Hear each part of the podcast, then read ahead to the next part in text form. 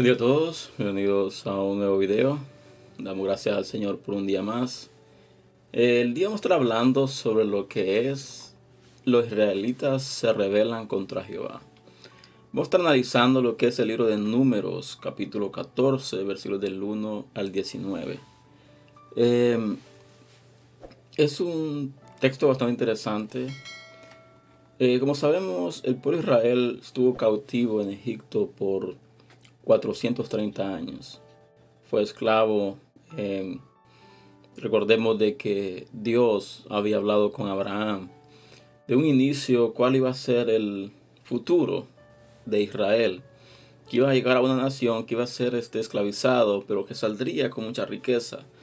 Em, vemos de que em, el pueblo de Israel es dirigido por Moisés, el cual Dios escogió el cual Dios llamó, instruyó, capacitó para que éste fuese el que lo sacase de la tierra de Egipto. Pero en el trayectorio de Egipto a la tierra prometida pasaron muchas cosas. Y eso vamos a estar analizando el día de hoy. Un suceso en especial. Eh, así que comenzamos. Dice la palabra en el versículo 1 de Números 14. Dice, entonces la congregación gritó y dio voces y el pueblo lloró aquella noche. Y se quejaron contra Moisés y contra Aarón todos los hijos de Israel, y les dijeron toda la multitud, ojalá muriéramos en la tierra de Egipto o en este desierto, ojalá muriéramos. Eh, el pueblo de Israel era un pueblo difícil, era un pueblo complicado, era un pueblo de que se rebelaba constantemente contra Moisés, y no solo contra su líder, sino contra Dios mismo, el Dios que los sacó de la esclavitud. El Dios que por medio de Abraham hizo una promesa, le hizo una promesa a él de que su descendencia eh, heredaría lo que era la tierra prometida, lo que... Así que vemos que este pueblo era muy difícil de tratar, muy complicado. Dice la palabra que era de dura servicio. Así que vemos el pueblo rebelándose, dando gritos, dando voces, diciendo, ojalá hubiésemos muerto en Egipto o muriésemos en este desierto. Eh, son palabras bastante fuertes, pero si analizamos a profundidad esto, o tratamos de, eh, traerlo a nuestra vida eh, futura, en este tiempo presente, vemos de que muchas veces nosotros así actuamos, muchas veces nosotros decimos cosas sin pensar cosas de que muy fuertes, cosas bastante delicadas, de que con la excusa de que, oh, fue por la emoción, me dejé guiar por mi emoción, eh, me dejé guiar. Eh, hablamos cosas de que traen consecuencias, cosas de que marcan eh, un inicio, muchas veces en algo muy catastrófico. Así que dice el pueblo, ojalá hubiésemos muerto en la tierra de Egipto, muriéramos en este desierto. Y dice el versículo siguiente, ¿y por qué nos trae Jehová a esta tierra para caer a espada y que nuestras mujeres y nuestros niños sean por presa? ¿No nos sería mejor volvernos a Egipto?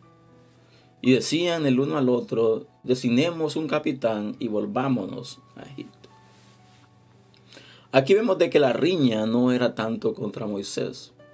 Aquí la riña era contra Jehová, contra Dios. Y hace una pregunta, dice, ¿por qué nos trae Jehová aquí? ¿Por qué nos trae que nuestras mujeres y nuestros niños sean presa? Dice, ¿no sería mejor volvernos a Egipto? Y nuevamente traemos este texto a nuestro contexto actual. ¿Cuántas veces nosotros cuando vemos lo difícil que es la situación, cuando vemos lo difícil, lo complicado, que muchas veces mantenerse firme, que nuestra fe mantenga firme en el Señor y decimos, voy a volver atrás. Eh, cuando, cuando eras una persona inconversa, tal vez tenías un buen trabajo, tal vez tenías eh, muchos recursos económicos, podías ir y voy a tocar puntos bastante sensibles más que todos los hombres, aquellos de que hemos estado atados al alcoholismo, atados o lo que es ah, la promiscuidad. Eh, en un tiempo pasado gastabas cientos y cientos, hasta miles en parrandas, en diferentes cosas, diferentes asuntos, y siempre había dinero. Entonces, pero había un vacío en nuestro corazón, había un vacío muy interno, muy fuerte, muy grande, de que no podía llenarse con nada. Entonces llegas al camino del Señor, transformas tu vida, cambias tu mentalidad, cambias tu forma de vivir. Pero hay un momento donde sientes de que la economía no ha sido la misma que tenías en, cuando estabas fuera del camino. La situación tal vez en el sentido de fraternidad, en el sentido de afinidad con otras personas, era, era bien, pero cuando comenzaste a caminar camino del Señor, mucha gente se rebeló, mucha gente comenzó a alejarse de ti, mucha gente comenzó a denigrarte, a discriminarte. ¿Por qué? Porque ahora pensaba diferente a ellos. Entonces comienzas a analizar esto y comienzas a pensar y decir, me era mejor cuando estaba en esclavitud, me era mejor cuando estaba lejos de este camino, porque este camino es difícil. Y muchos desean volver atrás y muchos vuelven atrás. Así nomás un ejemplo de este texto. Digo, nosotros muchas veces somos tentados por nuestra vida pasada, somos tentados por recuerdos, pensamientos, por, por acciones que hacíamos en un pasado. Pero debemos recordar de que Dios es un Dios que provee, Dios es un Dios de que da lo necesario, de que hace las cosas integrales, hace todo de manera integral. Dios no te comienza, no, Dios no te dice a media, te dice de una manera integral. Tanto tu mente, tu corazón, tu espíritu y también tus familiares, tu familia, comienza a restaurarla. Y muchas veces nosotros, por un estilo de vida, queremos regresar atrás. Y así el pueblo de Israel. El pueblo de Israel estaba anhelando regresar atrás al punto de decir, Dios nos trae, nos saca de Egipto, nos trae este desierto, a que moramos. Mejor no hubiese sido morir en Egipto. No hubiese sido morir de esclavos. Así que dice, ¿por qué no mejor designamos un capitán que nos lleve de regreso a Egipto? Y dice el versículo 5, dice, entonces Moisés y Aarón se postraron sobre su rostro delante de toda la multitud de la congregación y de los hijos de Israel. Y dice, y Josué, hijo de Nun, y Caleb, hijo de, de Jefone, que eran los que habían reconocido la tierra, rompieron sus vestidos. Así que todo esto comenzó desde cuando Dios manda espías a la tierra prometida para que supervisen, para que miren qué tan fuertes eran los reinos, qué tan fuertes eran los ejércitos de la tierra prometida y que regresaran con un informe. Sabemos de que eran doce 10 dieron un informe negativo, pero Josué y Caleb fueron los únicos que dijeron, la verdad que tierra es buena. Vamos a conquistarla. Si Dios está con nosotros, podemos conquistarla.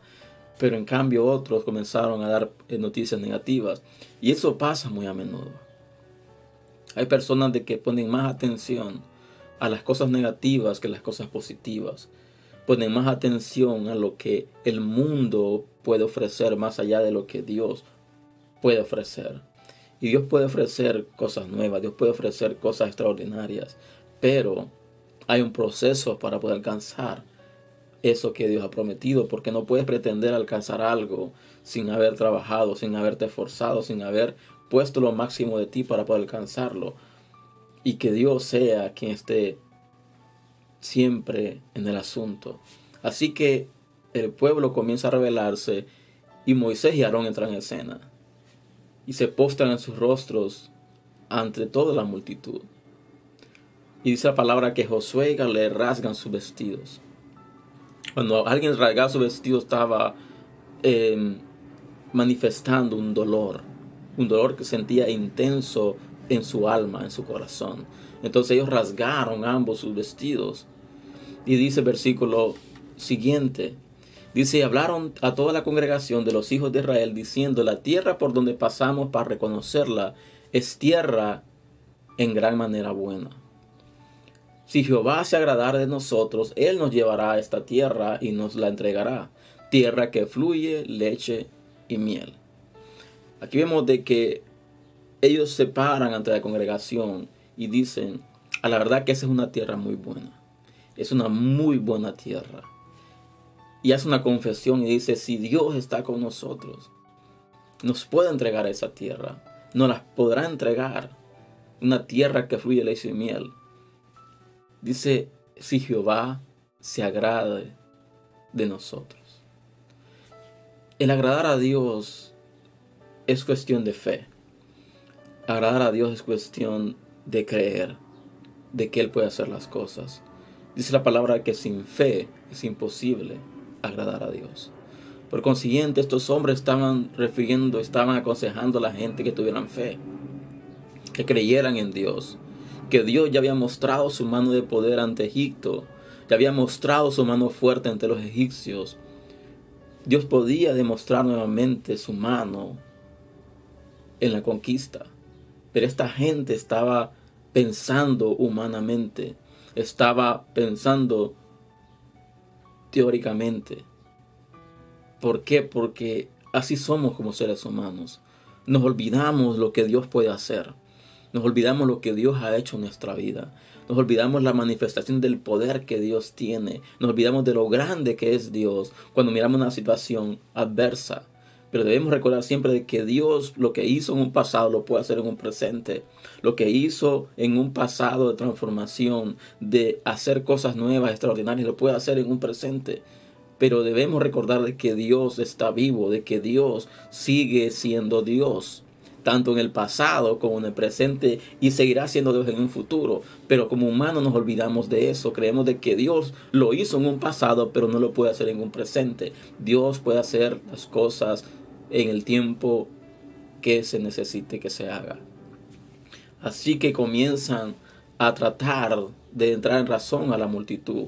Pero dice más adelante, por tanto no seáis rebeldes contra Jehová, ni temáis al pueblo que está esta tierra, porque nosotros lo comeremos como pan.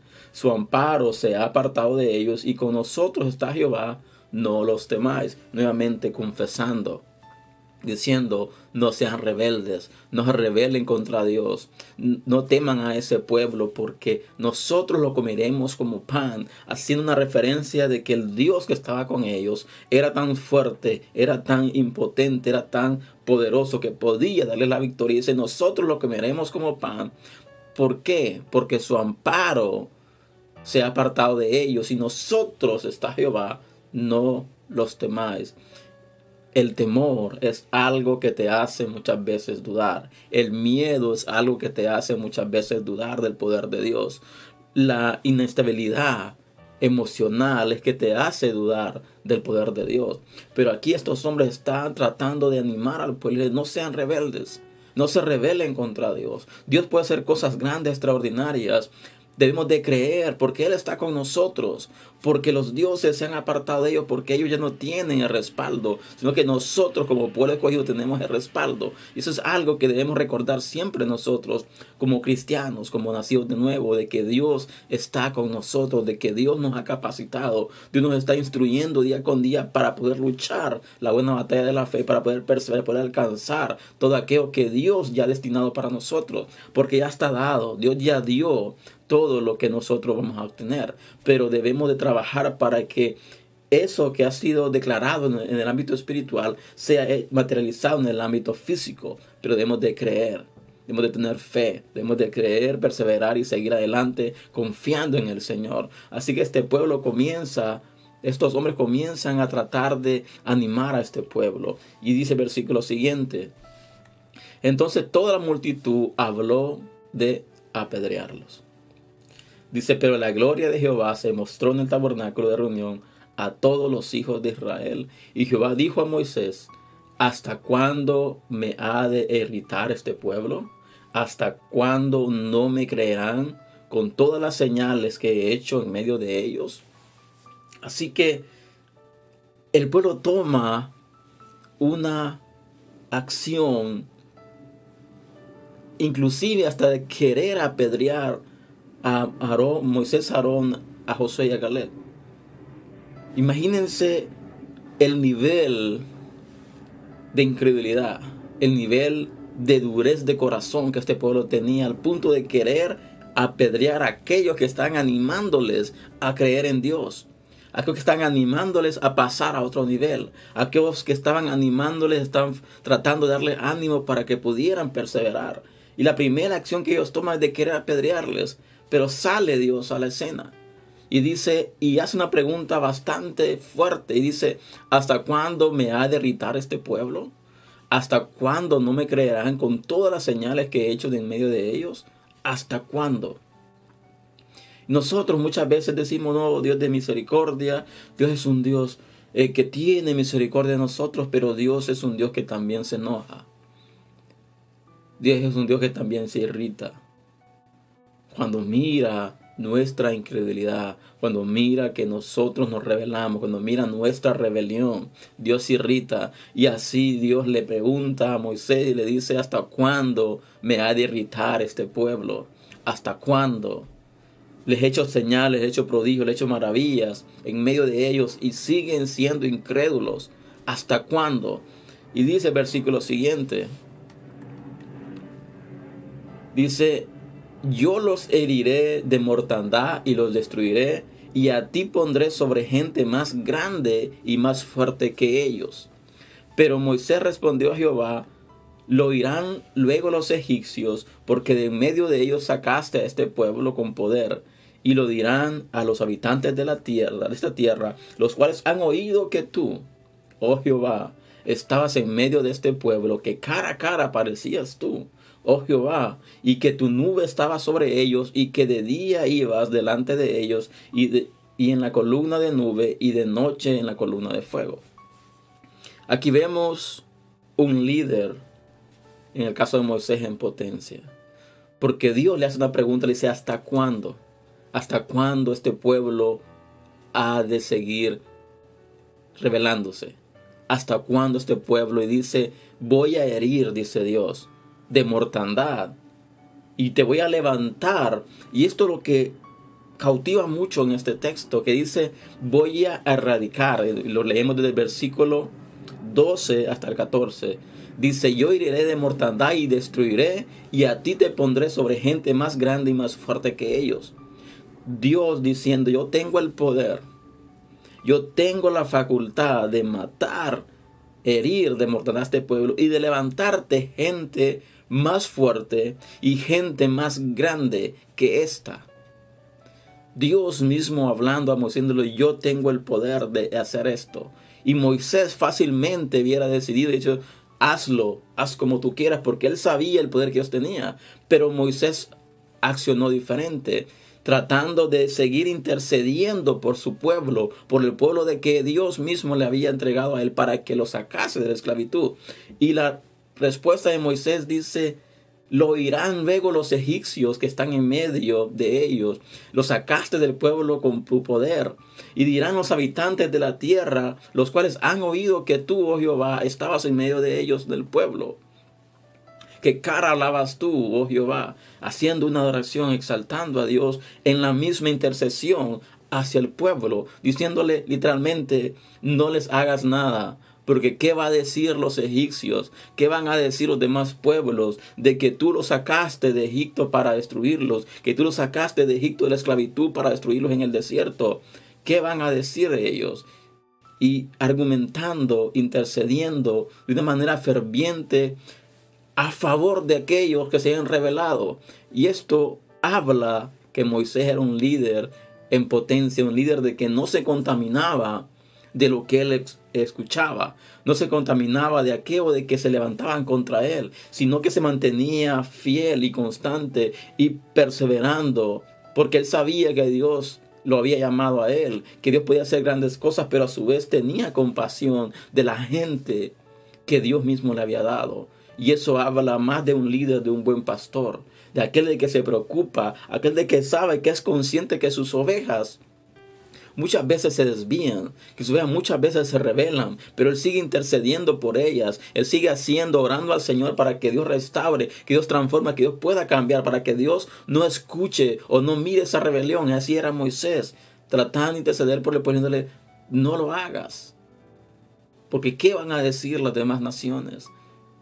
Que lo sacaste para hacerlos morir. Y dice el versículo 15. ¿Y qué has hecho? Dice, ¿y qué has hecho morir a este pueblo como a un solo hombre?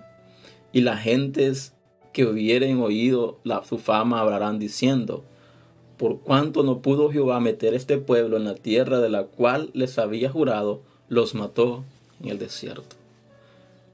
Vemos de que aquí no está hablando de una intercesión, solo, oh Dios, ten misericordia, oh Dios, esto, sino con argumentos, diciéndole, ¿qué va a decir los demás pueblos? ¿Qué va a decir de ti, oh Jehová? ¿Qué va a decir de ti, oh Dios maravilloso, excelso, grande? ¿Qué va a decir de ti? Que los sacaste de esclavitud para matarlos como un solo hombre en el desierto. Ese era Dios, el cual no pudo llevarlos hasta la tierra prometida, el cual no tuvo el poder, la facilidad para llevarlos y meterlos a la tierra prometida. Literalmente confrontando a Dios. Claro, no de una manera absurda, sino siéndole conciencia de Dios. Dice Dios, ten misericordia de ellos. Porque es cierto, tú has hecho maravillas, tú has hecho cosas extraordinarias. Pero ¿qué va a decir el pueblo o la gente alrededor, la nación alrededor? Que los sacaste para matarlos como un solo hombre en el desierto. Y dice el versículo siguiente, Ahora pues yo te ruego que sea manifestado, magnificado el poder del Señor, como lo hablaste diciendo. Jehová, tardo para la ira y grande misericordia, que perdona la iniquidad y la rebelión, aunque de ningún modo tendrá por inocente al culpable, que visita la maldad de los padres sobre los hijos hasta los terceros y hasta los cuartos Perdona ahora la iniquidad de este pueblo según la grandeza de tu misericordia y como has perdonado a este pueblo desde Egipto hasta aquí. Intercediendo. Y llama la atención este versículo 18 y 19.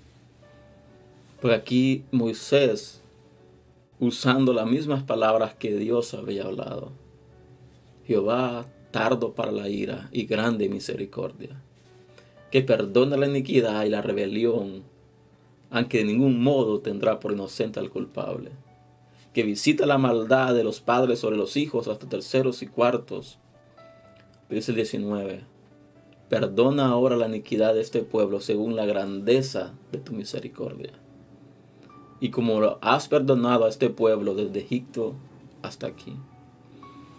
Aquí este tema da para muchos, este texto mejor dicho da para muchos temas. Pero Moisés está intercediendo ante Jehová y le dice, yo sé que tu misericordia es grande.